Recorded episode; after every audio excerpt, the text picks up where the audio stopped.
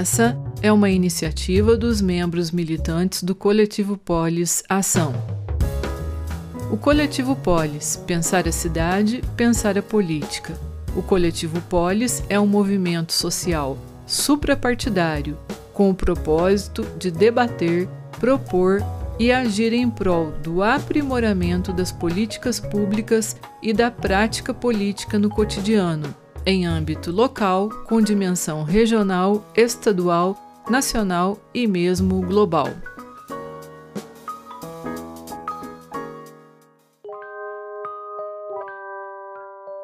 Olá, boa tarde. Nós estamos aqui novamente, né, para mais uma, mais um episódio, mais uma edição do nosso podcast, né, o nosso Poliscast, né, uma iniciativa do coletivo Polis, e já vem então né, tendo essa atuação, entre outras aí no campo social, no campo das políticas públicas, optando também né, por alinharmos-nos nestas tendências da comunicação atual e estamos muito satisfeitos né, que nossos episódios têm tido excelentes participações, excelentes convidados, debatido temas fundamentais, importantes para o nosso contexto e tem alcançado aí gradativamente né, os nossos companheiros, companheiras de diferentes áreas de militância né, e exercendo também esse papel educativo, né, trazendo a reflexão, trazendo questionamento, trazendo debate em torno das questões questões contemporâneas. Né? Eu sou o professor Gerson Pereira Filho, professor da Rede Pública de Ensino, professor da PUC Minas, e a Juliana Araújo Paz com vocês, conduzindo aqui o programa, pedagoga, professora na educação, cursando Direito e que tem conduzido, né, na militância do coletivo, conduzido esses trabalhos e, e, a todos os demais companheiros e companheiras né, que na retaguarda é, estão conosco, sempre incentivando, auxiliando de alguma forma.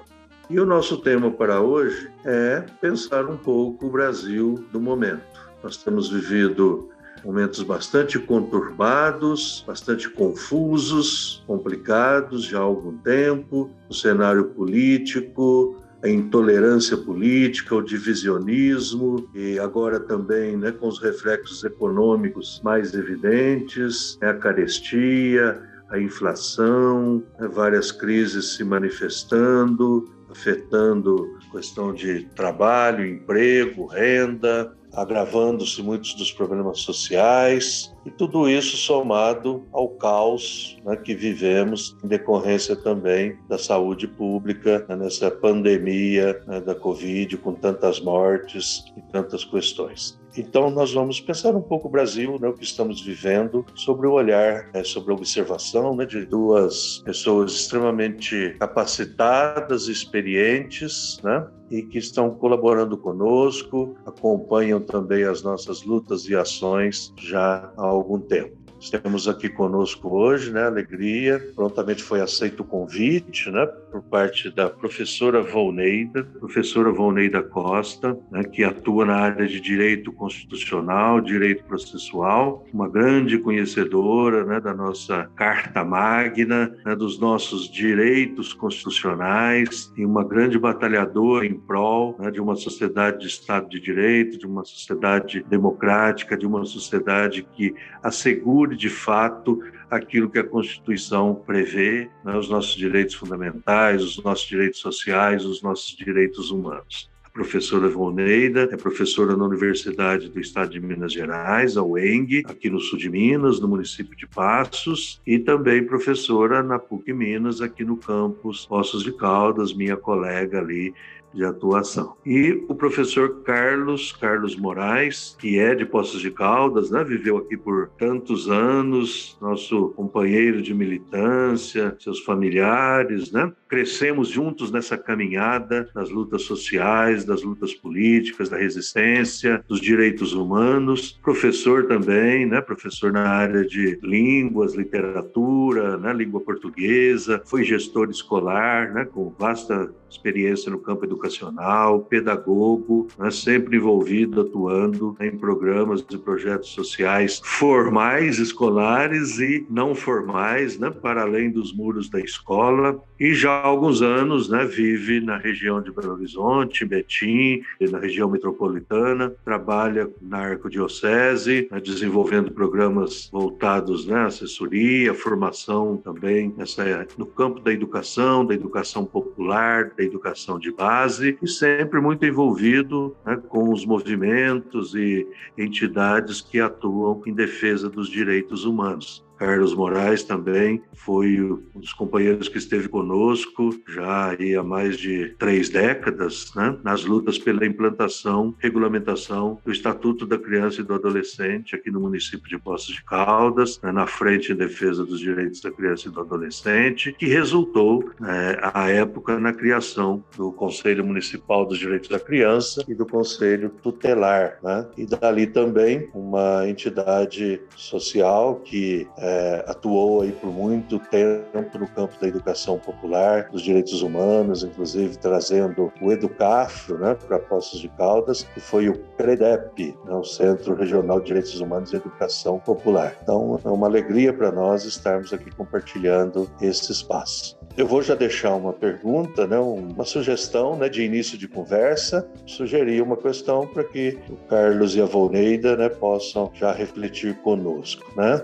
É, como vocês têm visto, né, essa realidade política que nós temos vivido, né, tanto nas relações sociais, nesse divisionismo, nessa intolerância, né, nas disputas, esses extremismos né, que nós é, nos vimos envolvidos, né, e que perspectivas vocês enxergam assim a curto, médio prazo, né, do nosso país?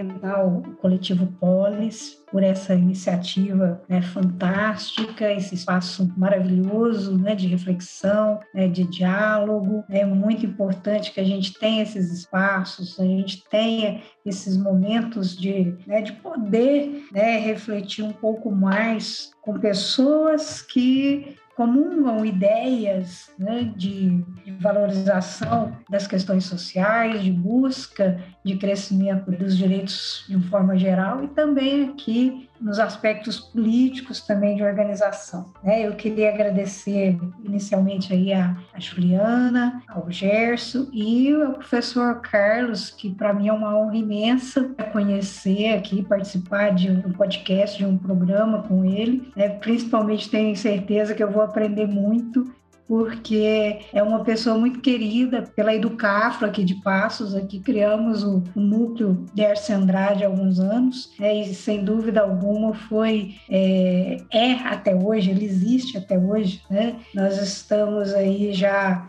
com uma estatística de inclusão é, bastante significativa é, de afrodescendentes na universidade e a época e nos últimos 20 anos aí, a, a imagem do professor Carlos ela é muito forte para nós. É muito, muito bom mesmo poder estar aqui nesse momento. E o professor Gerson coloca uma questão inicial, né, como que a gente analisa, como que a gente vê essa questão da realidade política atual, é, quais seriam as perspectivas, né?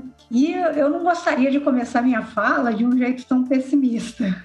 Eu acho que é terrível a gente começar uma fala assim. Mas tudo que a gente tem visto nesses últimos meses, né, nesses últimos anos, na verdade, é quase que inevitável a gente ter um cenário muito ruim pela frente, né? Enxergar um cenário muito é, difícil, principalmente para a população mais carente, mais vulnerável, né, mais pobre, e, não só na questão econômica, né?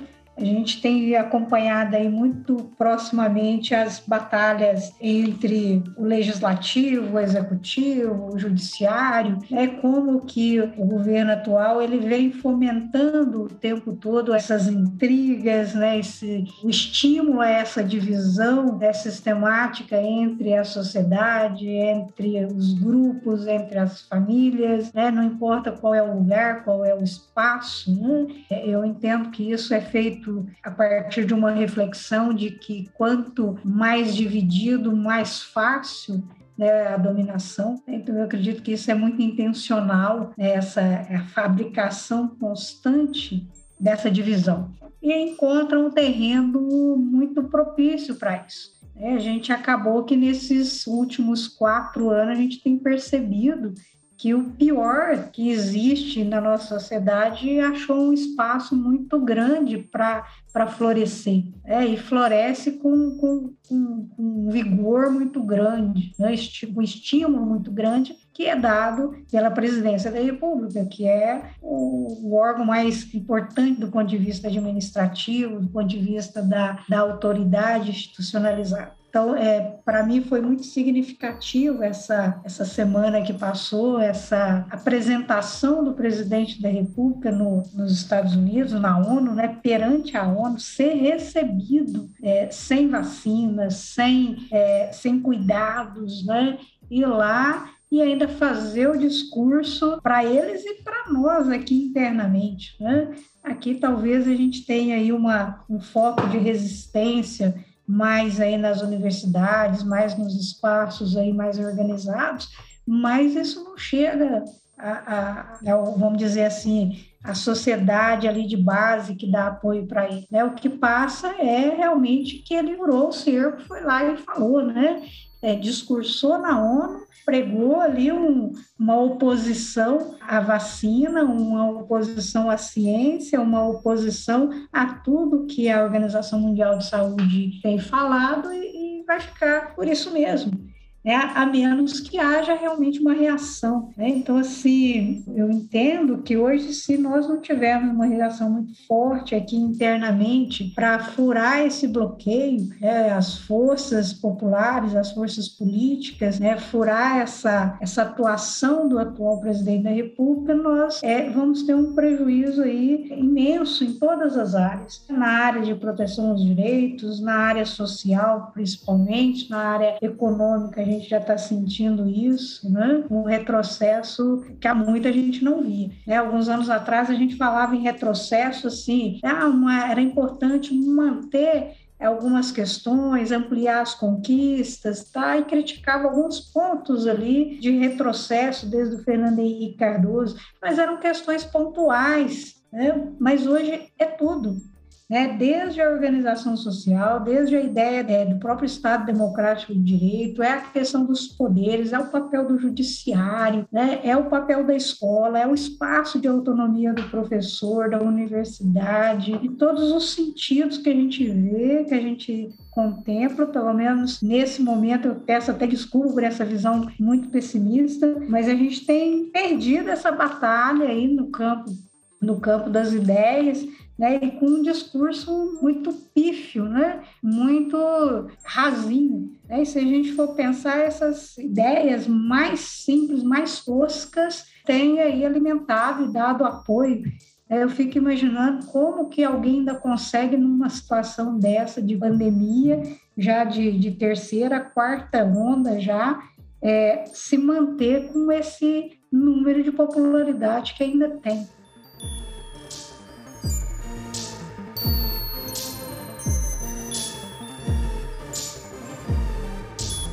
Obrigado, Juliana. Obrigado, Gercinho.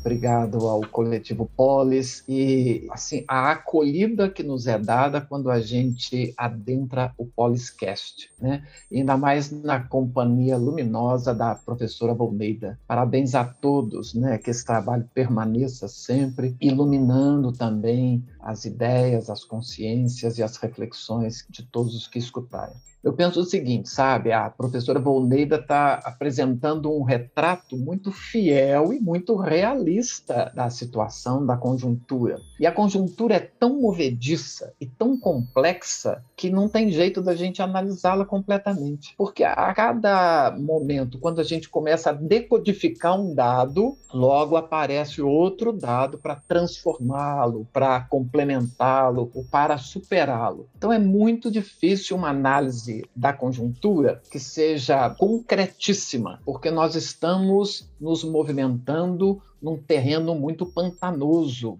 Mas, ao mesmo tempo, eu quero fazer um vínculo da situação que o Brasil vive com uma situação mais global. E, e, quando eu penso nisso, eu sempre preciso de uma referência, como se fosse uma âncora, para que eu consiga me permitir uma perspectiva do olhar, né?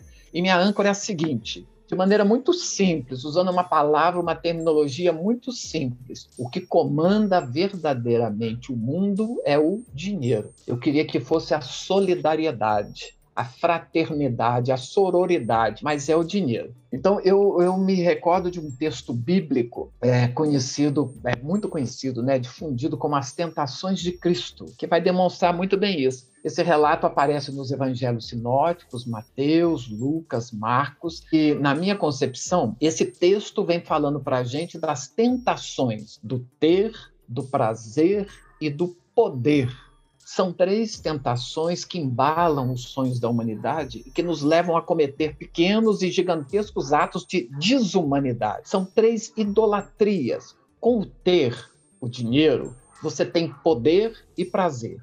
Quanto mais você tem, mais você quer ter. Então, sem querer ser simplista demais, e eu posso incorrer nesse erro, as guerras, as disputas geopolíticas têm a ver com ter com conquistar território, com conquistar povos, com conquistar mercados, com conquistar mentes. Então, no mundo todo, a influência do dinheiro internacionalizado é que dita as normas e regras de conduta das instituições. O Brasil, portanto, é gerenciado, sem também estar tá trabalhando com uma teoria conspiratória. Mas o Brasil é gerenciado por grandes conglomerados financeiros. É isso que está acontecendo e é isso que sempre aconteceu. O Brasil tem que ceder aos caprichos internacionais. Não é o presidente que manda no Brasil. Há interesses alienígenas, para além de nacionalidades, que marionetam o jogo das relações internas e internacionais do país. O presidente manda em um país enquanto serve aos interesses dominantes. A partir do momento em que um governante se rebela, ele é trucidado pelo esquema, que acaba controlando tudo: judiciário, legislativo, mídia. Portanto, eu acho o seguinte: desagradar os interesses econômicos da burguesia dominante é certeza de que haverá mudanças no país, das mais sutis mudanças às mais drásticas mudanças. E isso é o que pode estar ocorrendo, ocorrendo no Brasil. Bolsonaro conseguiu construir uma base que lhe dá sustentação. Ninguém imaginava isso. E a direita não dá conta mais de manipulá-lo a direita julgou que pudesse. Vamos deixar Bolsonaro entrar no poder, ele senta na cadeira presidencial, coloca a faixa presidencial no peito e nós vamos controlá-lo. Bolsonaro ficou incontrolável pelo direito. Por quê? Porque a base dele é da ultradireita. E ninguém contava que isso pudesse ocorrer, né? Então, o atendimento às ordens da burguesia dominante manteve Bolsonaro até agora. Mas a burguesia dominante, que é de direita, não dá mais conta de dominar todos os impulsos tirânicos que são endossados pela ultradireita. E isso vai gerando uma crise dentro de um vendaval de crise. O Gerson estava dizendo assim que estava se referindo às crises que nós enfrentamos no nosso país, né? E realmente são crises. Nós não vivemos uma crise que seria Bolsonaro ou algo parecido, mas nós vivemos um entrelaçamento de crises e todas elas são interdependentes, cada uma impactando outras crises, impactando as demais, e elas vão se alimentando e se desenvolvendo piroticamente, vão se reproduzindo. Então a gente tem a crise econômica, que foi a que o Gerson se referiu, a questão da inflação, a, a cesta básica com custo altíssimo, a, as omissões governamentais diante da Covid-19, as taxas de juros, as mudanças no mercado internacional, o desmonte das leis trabalhistas, o desestímulo geral que há ao empreendedor individual, às micro, às pequenas empresas, aqueles recuos extremos às propostas de renda mínima, o próprio auxílio emergencial, a taxação de grandes fortunas. Né? Mas ao lado da crise econômica, que é gravíssima, nós vamos viver e já entramos nela na crise hídrica. Então, a crise hídrica, a crise sanitária, Portanto, é, há todo um arcabouço que oscila qualquer possível equilíbrio que deveria haver no nosso país. E há ainda, ao lado disso tudo, um arcabouço de desmonte das políticas públicas, especialmente de todas aquelas vinculadas ao campo dos direitos humanos. Os governos Temer e Bolsonaro dinamitaram os sindicatos, fragmentaram as organizações indígenas e campesinas, reverter os avanços avanços relacionados aos quilombolas, aos negros e negras, às mulheres e às pessoas com deficiência. Então, eu, eu compartilho o pensamento da professora Volneida no sentido de que a realidade que se nos apresenta é nebulosa, cinzenta, negativa, mas depois de uma Sexta-feira Santa, a gente tem que acreditar na Páscoa da Ressurreição. Eu acho que é possível nós juntos, coletivamente, unidos, sairmos dessa situação. E há movimentos de esperança nesse sentido.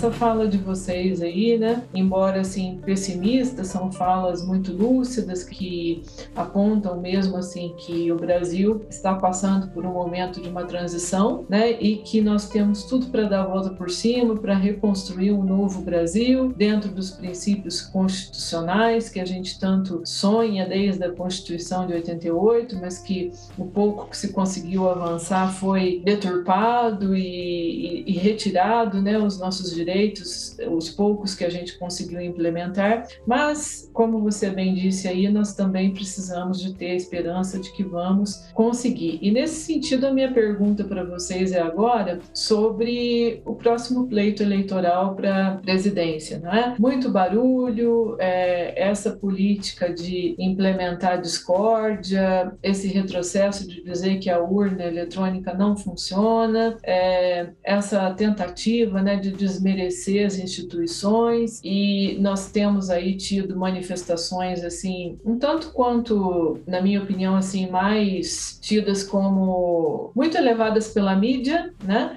Mas na verdade a realidade demonstra assim que não tem uma adesão tão grande assim do público, mas que a mídia acaba manipulando, né? Essa é a palavra, de uma maneira que dá a impressão que o governo Bolsonaro tem ainda um, um grande número de adeptos. E eu gostaria de falar que vocês falassem um pouquinho a respeito disso aí. Como será o próximo pleito, na opinião de vocês? Vocês acham que precisa da esquerda se mobilizar e apoiar o ex-presidente Lula, que ele é só um nome? Ou nós temos aí outras vias, outras opções? É, numa perspectiva de que o Bolsonaro não disputará as eleições, ou vocês acreditam que ele vai para essa disputa e que vai né, concorrer como tudo que ele faz de uma maneira bastante desleal, com muito barulho, com uma tentativa de fraudar as eleições? Falem um pouco para a gente aí, se possível. Então, nós temos muitas, muitas questões para o ano de 2022 e talvez a partir de, da semana que vem, começo de outubro, a gente vai ter algumas definições importantes aí, né?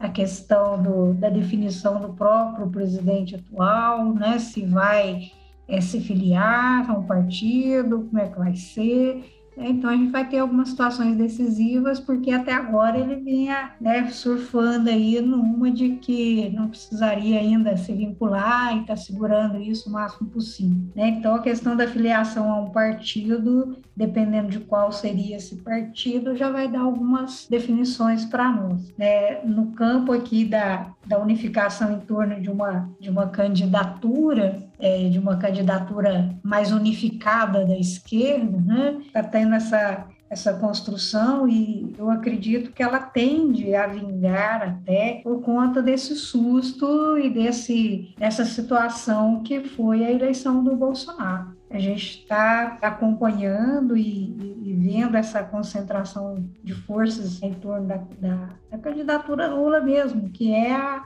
né, que está aí na frente. O risco de se ganhar né, no primeiro turno tem sido aí um dos pontos que né, tem sido levantado como mais fortes para essa aglutinação de força. É, eu acho um argumento muito bom, muito poderoso, mas eu também me incomodo, por outro lado, a gente não ter né, uma, uma, uma construção dentro do campo da esquerda também, como uma liberdade maior no primeiro turno.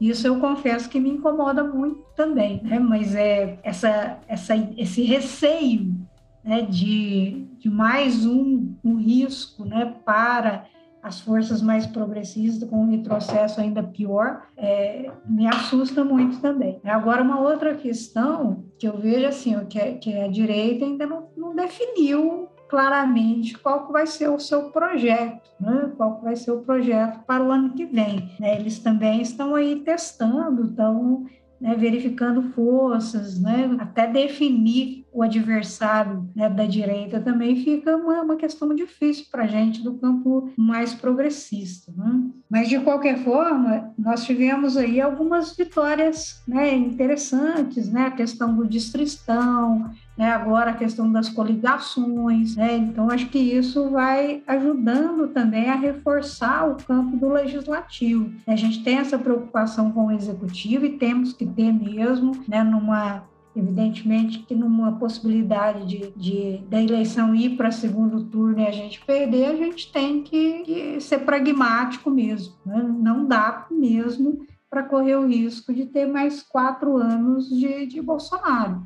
Isso, para mim, é muito claro. Agora, é preciso também reforçar o legislativo. Né? Então, é importante para nós fazermos bancadas, apoiarmos as bancadas já existentes aí no campo mais progressista, né? que mesmo numa eventual eleição é, do presidente Lula, né? e é o que tudo indica está está despontando, se ele também não tiver uma base de apoio é, mais ideológica dentro do Congresso Nacional, corre o risco de ser triturado lá também, né? É, a experiência que nós tivemos no final do, do, período Dilma ali foi terrível, né? Quando ela perde ali a base de apoio né? e, e vai para o golpe mesmo do impeachment. Né? Então, tão importante para mim quanto a eleição majoritária é também a gente é, escolher bem as candidaturas, definir mesmo né, os nossos parlamentares né, e os senadores. Né?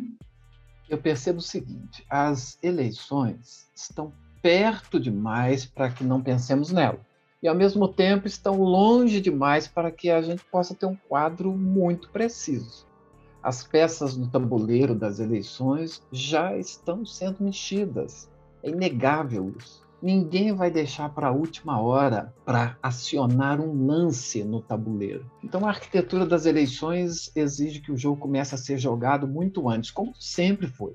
Como temos poucos dados e poucas informações, o que a gente pode fazer é tentar desenhar uma paisagem geral, mas esse desenho pode se desconfigurar daqui a alguns meses. O cenário pode mudar muito facilmente, ainda está muito volátil. Né? Então, assim, eu sei que eu vou falar algo polêmico, mas eu vou falar assim mesmo.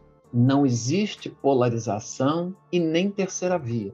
Eu penso que nós temos que desconstruir essas falsas premissas da nossa conversa sobre política. Essa ideia da polarização foi criada artificialmente e não é novidade. Sempre foi usada em política. É a ideia do nós contra eles. Ou seja, quem não é do nós é do eles e, portanto, é quem nós devemos combater.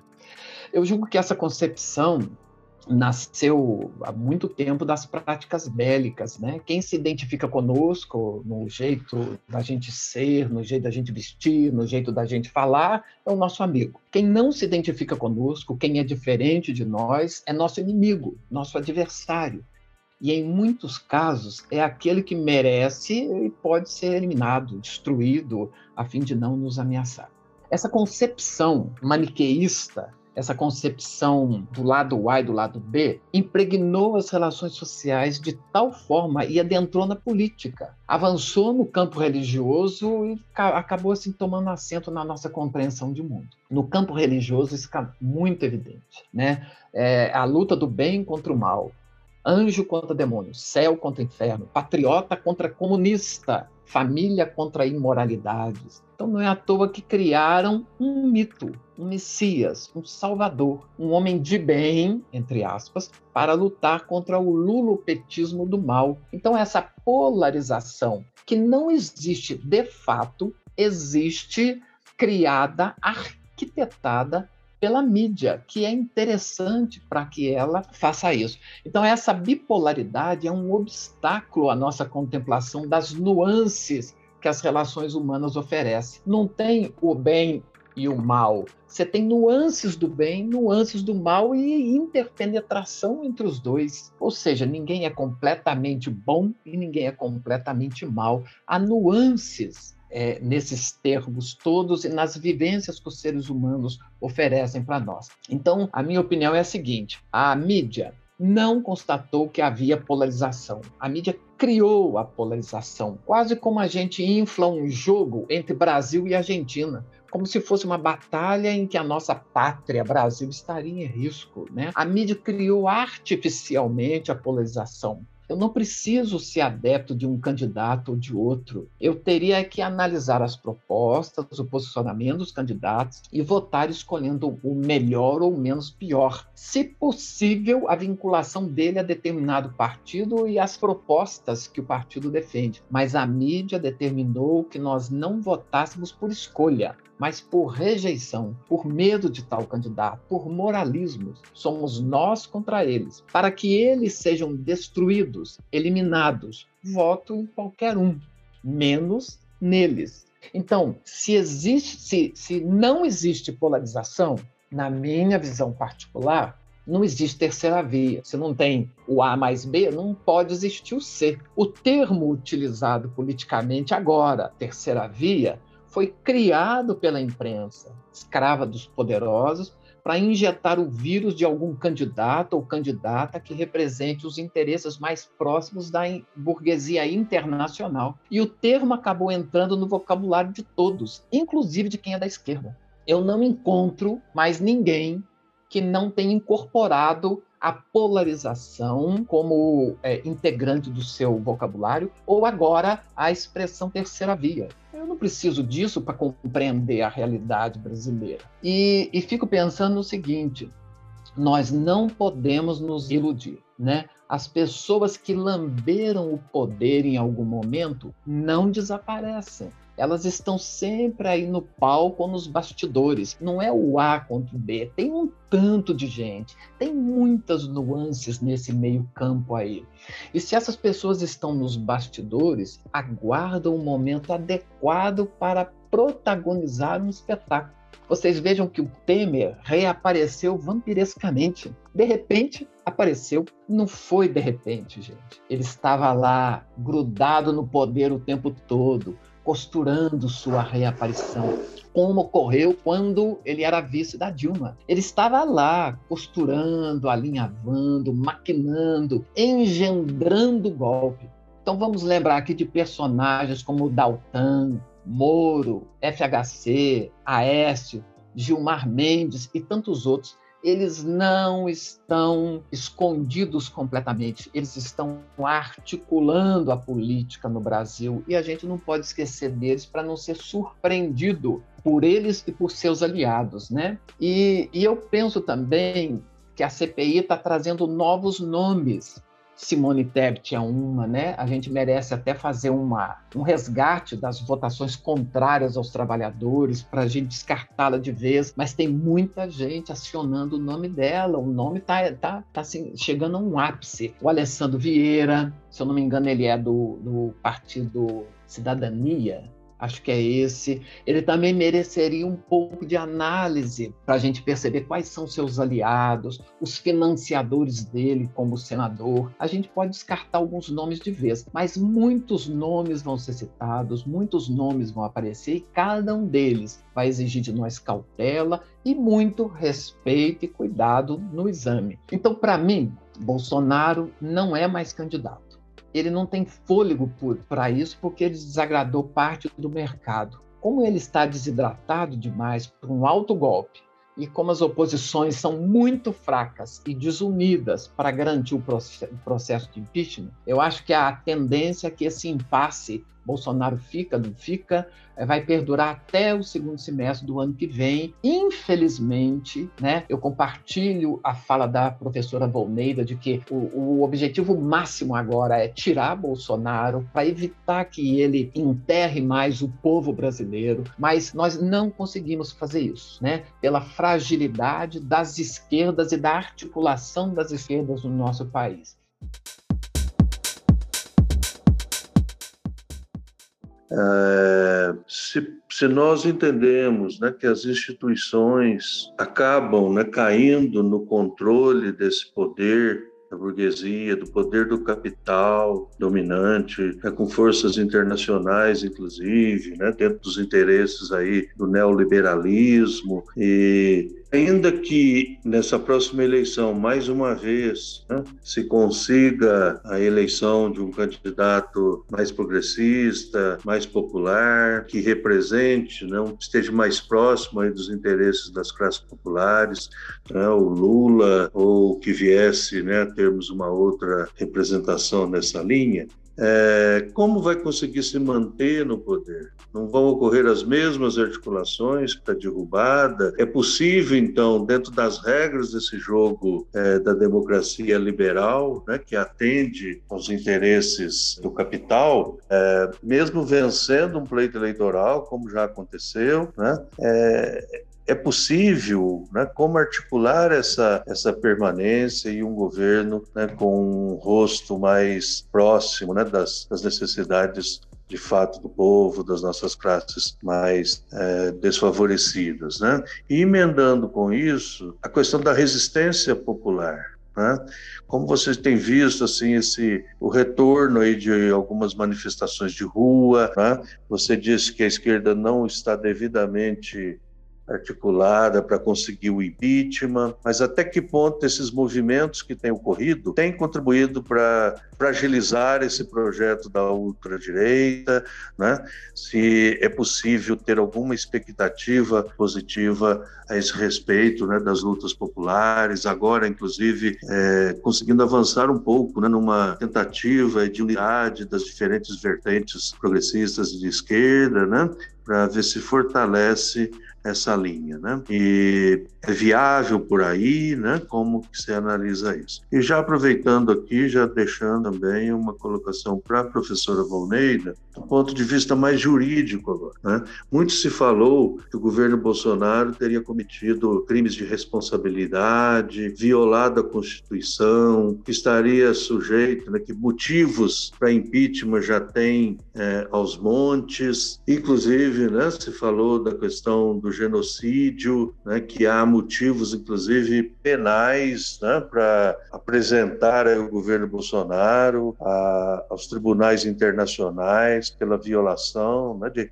tratados internacionais. É, como que, do ponto de vista jurídico, professora Volneida, a senhora acha que isso vai caminhar e que, que artifícios de fato são concretos aí, né, passivos aí de serem de fato levados adiante aí, né, como também alternativas aí a esse enfrentamento? Então, se conseguirmos eleger um governo mais progressista, mais democrático, como nós já tivemos a experiência com as duas eleições do Lula e as duas eleições de Dilma, nós temos que ter ciência de que esses governos têm limitações. Quando muita gente pensou que um governo desse porte, advindo de classes populares e trabalhadoras, com uma elite pensante, pudesse transformar o país é, de 500 anos de uma história de é, colônia e opressão num país de plena liberdade, de plenos valores em andamento, nós estamos completamente equivocados. Esses governos, por pressões internacionais, por pressões econômicas, por pressões do Congresso, por pressões da população, por pressões da mídia, esse governo vai ter muitas limitações. E lidar com elas é um, um, uma das características que uma pessoa tem que ter para é, ser presidente de um país, tem que saber lidar com isso, ele tem que saber negociar com essas coisas. E nós, enquanto população, temos que ter ciência de que essas limitações não podem gerar em nós frustrações. Aí eu sonhava que fulano entrasse no governo e transformasse o país. Oito anos depois, não está do jeito que eu queria e muita coisa voltou atrás. Porque não é fácil fazer isso. A gente não consegue lidar no ambiente familiar com tanta liberdade assim, porque há muitas limitações financeiras, de movimentação, de espaço nas relações, como que a gente faz num, num país do porte do Brasil. Então, um presidente recém-eleito radicaliza e, e, e, comete um tanto de atos que vão é, é, iniciar uma revolução, mas jamais isso vai acontecer no Brasil, ou nós vamos ter que lidar com avanços progressivos e pequenos, com conquistas progressivas e pequenas, porque nós vivemos num país que está defendendo e tentando implantar uma democracia que sequer foi implantada no nosso país ainda. Né? A democracia existe para mim, a democracia existe para você, mas a democracia não existe na favela. Eles não sabem o que é democracia. Eles não têm o direito de ir e vir assegurados, eles não têm o direito de alimentação assegurados, eles não têm o direito à educação e à saúde assegurados. Não existe democracia numa favela. Portanto, essa democracia nossa está sendo implantada. E aí, como base de sustentação de um governo advindo da vontade popular que seja realmente progressista e democrático, o movimento de rua é muito importante. A população na rua é muito importante. Então, esses movimentos que ocorreram esse ano no campo democrático são imprescindíveis à manutenção da vontade popular da gente construir um país melhor. E para se opor a um tipo de é, realização social que a democracia pretende, nós temos outras experiências organizativas da sociedade e que a gente tinha que beber nelas, até para a gente poder pensar em propostas para governos federais, estaduais e municipais. Eu vou citar aqui o MST como um exemplo. O estilo de organização, o jeito das pessoas se comunicarem, como que as pessoas se educam, como que é o tipo de formação política das pessoas. É, no MST, nós temos um exemplo evidente de que outra sociedade é possível. E um futuro presidente, mesmo coibido, cercado, pressionado por forças muito poderosas, pode avançar com a ajuda dos movimentos populares democráticos e com a, as experiências realmente democráticas implantadas no nosso país. Né? O jeito do Educafro ser é diferente do jeito de outros cursos pré-vestibulares, pré-ENEM ou formativos em educação serem. Né? O jeito de entender educação popular do Educraf é diferente. Por que, que nós não podemos realizar experiências assim? Né? E mesmo o movimento do Sem Teto em São Paulo é, tem muitas experiências graçando no Brasil, é, semeadas no Brasil, pipocando no Brasil, experiências muito positivas nas áreas urbanas e nas áreas rurais, que vão dar novos parâmetros. E para finalizar, eu diria o seguinte: é impossível e eu estou sendo radical, e, e, eu gosto de ser, eu sou inflamado quando eu falo assim, mas é impossível criar-se uma frente ampla no nosso país. Né? É, um partido vai digladiar-se com o outro, mesmo se pretensamente no campo da esquerda, um candidato vai digladiar com o outro, mesmo se ambos forem pretensamente do campo da esquerda. Porque é, o estilo de democracia representativa no nosso país nos conduz a isso. Temos que buscar outra democracia possível, que não é essa que está aí. Mas a que estava aí, que estava pingando para nós, foi completamente destruída por Bolsonaro e, e seus asseclas, mas nós agora estamos tentando dar um respiro, estamos tentando encher os pulmões de ar para, com esperança, com força, com organização, povo na rua, nós juntos caminhando organizadamente, a gente poder fazer frente aos desmandos que estão aí e construir uma sociedade muito possível, mais esperançosa, mais inclusiva, integrando as forças dissonantes, as forças que não queriam conversar. O, diálogo é pontual. Nós podemos nos acertar, fazer algumas frentes para determinados setores, para determinadas lutas, mas uma frente ampla para as eleições presidenciais está fora de cogitação. Vai ser uma guerra, o que vem por aí vai ser uma guerra nunca vista no nosso país. Nunca vista no nosso país. Muitas forças entrarão em jogo. Muito obrigado, Carlos. Excelente e ótimo. Né? Ouvir aí tantas considerações tão precisas, né? tão cirúrgicas, como se diz, né? indo apontando pontos que nos passam tantas vezes desapercebidas. Né? E, e agora voltamos à professora Volneida, aí a sua análise mais jurídica, né? constitucionalista, né? a respeito desse, desse contexto. Bom, eu vou iniciar, então, do gancho que o, que o professor Carlos terminou a fala dele aqui. Né? É, Acho que exatamente por conta dessa onda destruidora, né, essa tentativa do governo atual de, de minar as bases mesmo das instituições, né, é, principalmente do movimento social, a base de, de proteção social, que eu entendo que é preciso dar uma resposta muito evidente, inclusive no campo institucional, né, de que isso não pode ser assim, porque senão renasce, renasce, cada vez mais vamos ter novos messias. Né? Então, acho que a resposta precisa ser muito clara, mas uma resposta de quem que a gente está falando? Eu acho que, primeiro, uma resposta de imediato do Tribunal Superior Eleitoral, né, na questão de, da, da impugnação mesmo da da candidatura. Eu acho que essa é uma resposta institucional importante né, na questão das fake news, de não tolerar. Né? É, é sempre aquela questão da, de, de, de, adolescente, eu vou fazer pior. Né? Se ele esticou a corda ali até no limite né, que a gente tem visto aí com o uso de fake news, quem vier, se for dessa, desse campo, vai falar, não, ele fez, eu vou fazer pior agora. Né? Então, acho que essa resposta do TSE ela tem que vir através do, da conclusão do inquérito, da impugnação e tudo. Né? Uma resposta também do Supremo, constante, permanente, né? de, de mostrar o limite. Né? Existe um limite. Qual? Né? O respeito à Constituição.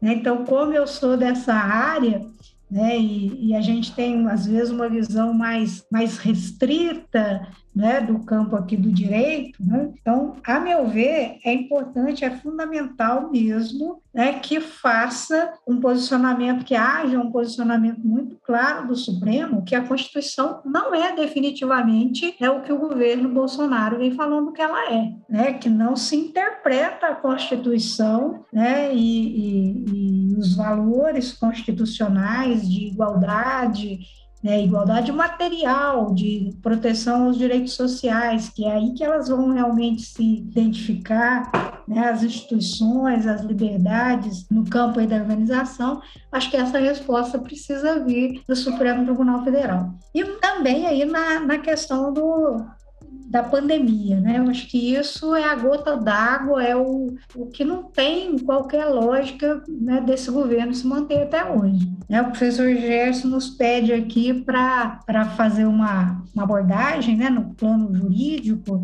né? Eu já ressalto que eu não sou da área criminal, né? Não, não, não é a minha matéria a, a parte penal, né? O conteúdo. Mas a gente tem visto que o, o, o que a gente deduz até agora né, da atuação do, do governo atual é que claramente a gente pode aí identificar pelo menos umas cinco categorias de, de crimes mesmo, né? Até né, fora mesmo aí da, da, da área né, específica da gente. Né? Primeiro, essa questão do crime de responsabilidade.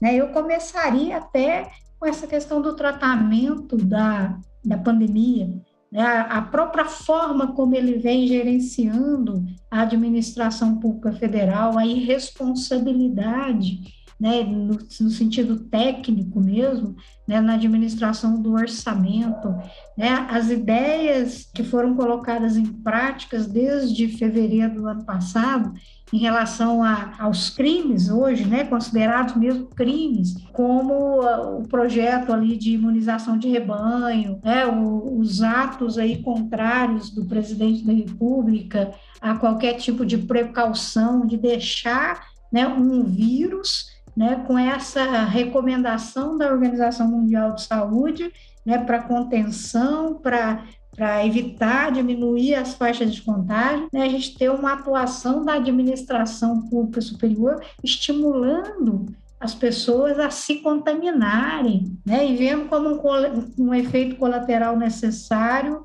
né, esse número absurdo de, de, de mortes, né, é, a questão do estímulo ao consumo de, de medicação sem eficácia é, comprovada, a negligência no caso do Amazonas. Né? No caso de, do, do Amazonas, o governador chegou a pedir né, o presidente do, da República que fizesse a intervenção federal. Ora, um governador pediu ao presidente que faça a intervenção federal e ainda argumentou né, que por muito menos o Temer interferiu ali no Rio de Janeiro com recursos, inclusive, para a área de segurança pública e para a área de saúde. Né? É toda a questão da das vacinas, né? da Pfizer, do Tantan e agora a outra, né? crimes também contra a saúde pública, né? Epidemia é crime, né? Favorecer, estimular é crime previsto no Código Penal, né? É, infrações de natureza sanitária, é, a, a, questão da incitação constante ao crime, à depredação, à violência explícita né, contra a, as pessoas e as instituições, né? E por fim agora, né, essa situação toda de, de lastrar um vírus, de ter uma desassistência envolvendo as comunidades mais vulneráveis, a questão dos povos indígenas, né? junta tudo isso, nós temos o que? Um ambiente muito propício para que haja né, uma, uma resposta mais firme, mais positiva, não só né, do Congresso Nacional com relação ao processo de impeachment, mas uma responsabilização também na área criminal, plano internacional, sim. Né? Eu acho que mais ainda no plano internacional, a gente tem que furar esse cerco é, e tentar, se o impeachment não funcionar aqui, é preciso que a gente tenha uma resposta, né, para falar assim, olha, não é mais possível a gente admitir esse tipo de coisa, né, esse tipo de comportamento, né, que só tende o quê? A, a, a piorar, né, quem vier, se vier numa linha é, desse tipo vai fazer pior. Por quê? Porque a gente aceitou, a gente tolerou, né, a gente não reagiu à altura. Né? Então, eu entendo que motivos técnicos, jurídicos, existem realmente para o processo de impeachment, para a responsabilização é, política no Congresso Nacional. É lógico que a gente sabe que, embora tendo bases jurídicas, né, o Congresso é, um, é político, a decisão ela é política e não jurídica, É, basta ver o que a gente é, presenciou na questão da Dilma, né? Se o poder político não quer, né, e não tem uma pressão popular que faça jus, né, como diz o professor Carlos aqui, que vá à rua, que se mostre, que exija, né, com maior força, né? Então acaba que os parlamentares aí né, têm um, um, interesse muito diferente né, do interesse público, de modo geral, mas eu entendo que deve ter o processo de impeachment, deve se aplicar o afastamento da vida pública por oito anos, porque volta depois, né? renuncia, volta depois, é, se não toma providência, volta novamente, né? É, e também no plano internacional. Né? Então, acho que a gente tem todos os elementos aí para é, ter uma responsabilização que sirva realmente como uma questão simbólica até. Né? A gente tem marcos simbólicos que, que precisam né, ser firmados nesse momento. Né? E um deles é não é possível a gente aceitar qualquer tipo de comportamento né, para levar o, a sociedade por esse caminho. É né? um caminho de, de, de barbárie mesmo, de autodestruição. Né? Eu acredito muito na força do movimento popular, né, na organização, nas diferentes experiências que a gente tem, mas elas são, vamos dizer assim, pequenas quando comparadas ao mal gigantesco que tem sido praticado nos últimos três anos, né, em termos de estrago mesmo, né, para o campo aí da proteção aos direitos sociais. Então, eu acredito que é isso. Eu, a gente começa pessimista, mas a gente quer né, acreditar que haja aí uma responsabilidade né, e uma responsabilização também né, do, dos comandos aí da administração pública de modo geral, né, não só do Bolsonaro, né, não só do presidente da República. A gente não pode esquecer que ele não está sozinho, né, ele tem aí uma leva de ministros irresponsáveis né, que praticam esses crimes de forma conexas, né? De estão aí diretamente envolvidos e se beneficiando, até mesmo com denúncias gravíssimas de aproveitamento econômico mesmo, né, de enriquecimento ilícito em cima da questão da pandemia. Então, é, é preciso que haja mesmo uma resposta republicana, séria, responsável em relação a isso.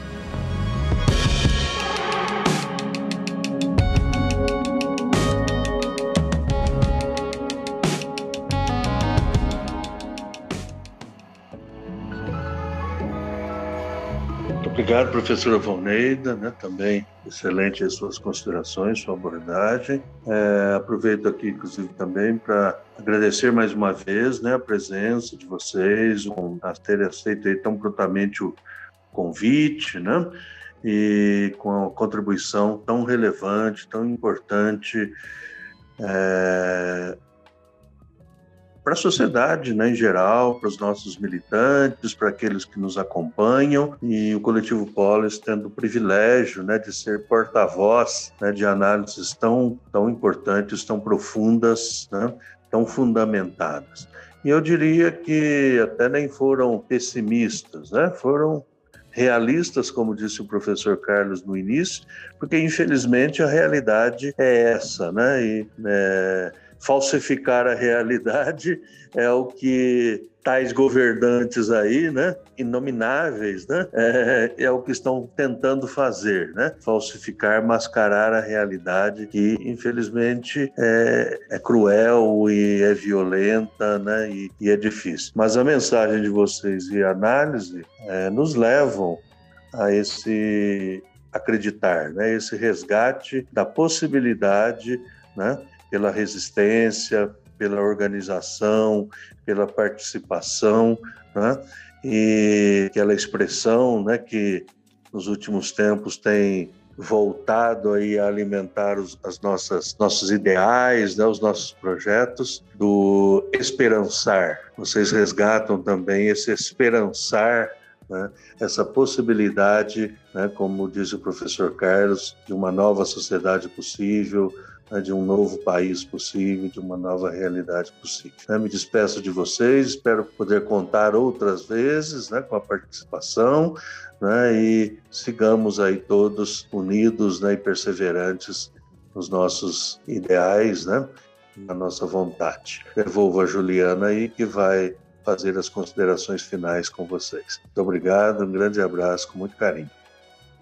Bom, eu gostaria de agradecer em nome da equipe Poliscast do coletivo Polis. E assim, como ouvinte e eterna aluna de todos aqui, é, fico muito feliz, me sinto assim privilegiadíssima, porque a cada episódio eu aprendo e de fato a cada episódio tem se superado as nossas expectativas na qualidade dos nossos é, entrevistados. E foi muito bom mesmo conversar com vocês, e embora assim, né, palavras duras, mas são palavras reais e que também vem, como disse o professor Gerson aí, assim, né, com um, um, voto de esperança também de que a gente não deve desistir, de que a gente deve continuar. E acho que a melhor forma de se continuar é justamente essa, fazendo o nosso trabalho de interação, de informação, né, como professores que somos aqui, levar o nosso conhecimento. E esse é um dos objetivos do Poliscast, levar conhecimento né? Nós não nos preocupamos em fazer um formato muito formal, mas queremos mesmo é que a mensagem chegue e se aproxime de todas as pessoas e me sinto assim uma menininha entre gigantes. Vocês foram ótimos, muito obrigada mesmo, certo? Professora Volneida, se quiser se despedir, fique à vontade.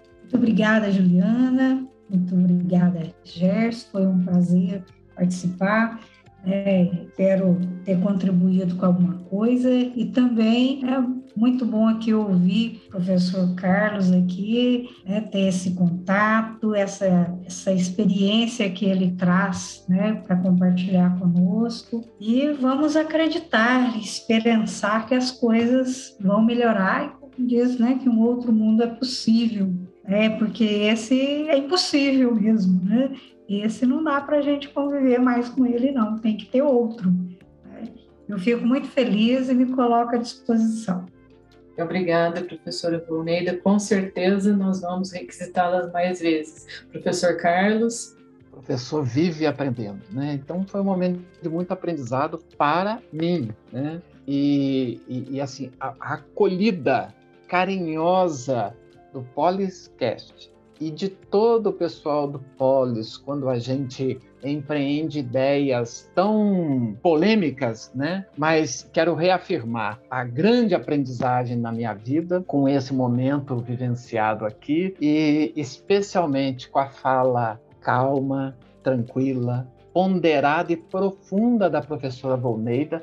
Ela não tem noção de como a fala dela pode nos impactar só o nosso coração, nossa mente que percebe isso, né? E, e assegurar que o polis é para mim e para muitos uma das vertentes do que nós hoje queremos construir nesse país, que é a esperança. Muito bom, professor Carlos. Fiquei até emocionada. Muito obrigada. Então, me despeço de vocês e aos nossos ouvintes. Até um novo encontro.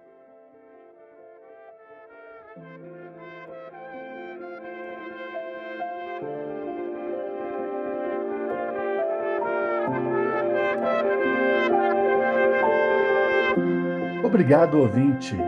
Convidamos você a nos acompanhar nas redes sociais, no nosso grupo de WhatsApp do Coletivo Polis, no Instagram e na nossa página do Facebook. No próximo episódio, mais uma grande história de quem faz a diferença e os comentários atuais. A escutativa do Coletivo Polis, junto com você aqui no Poliscast.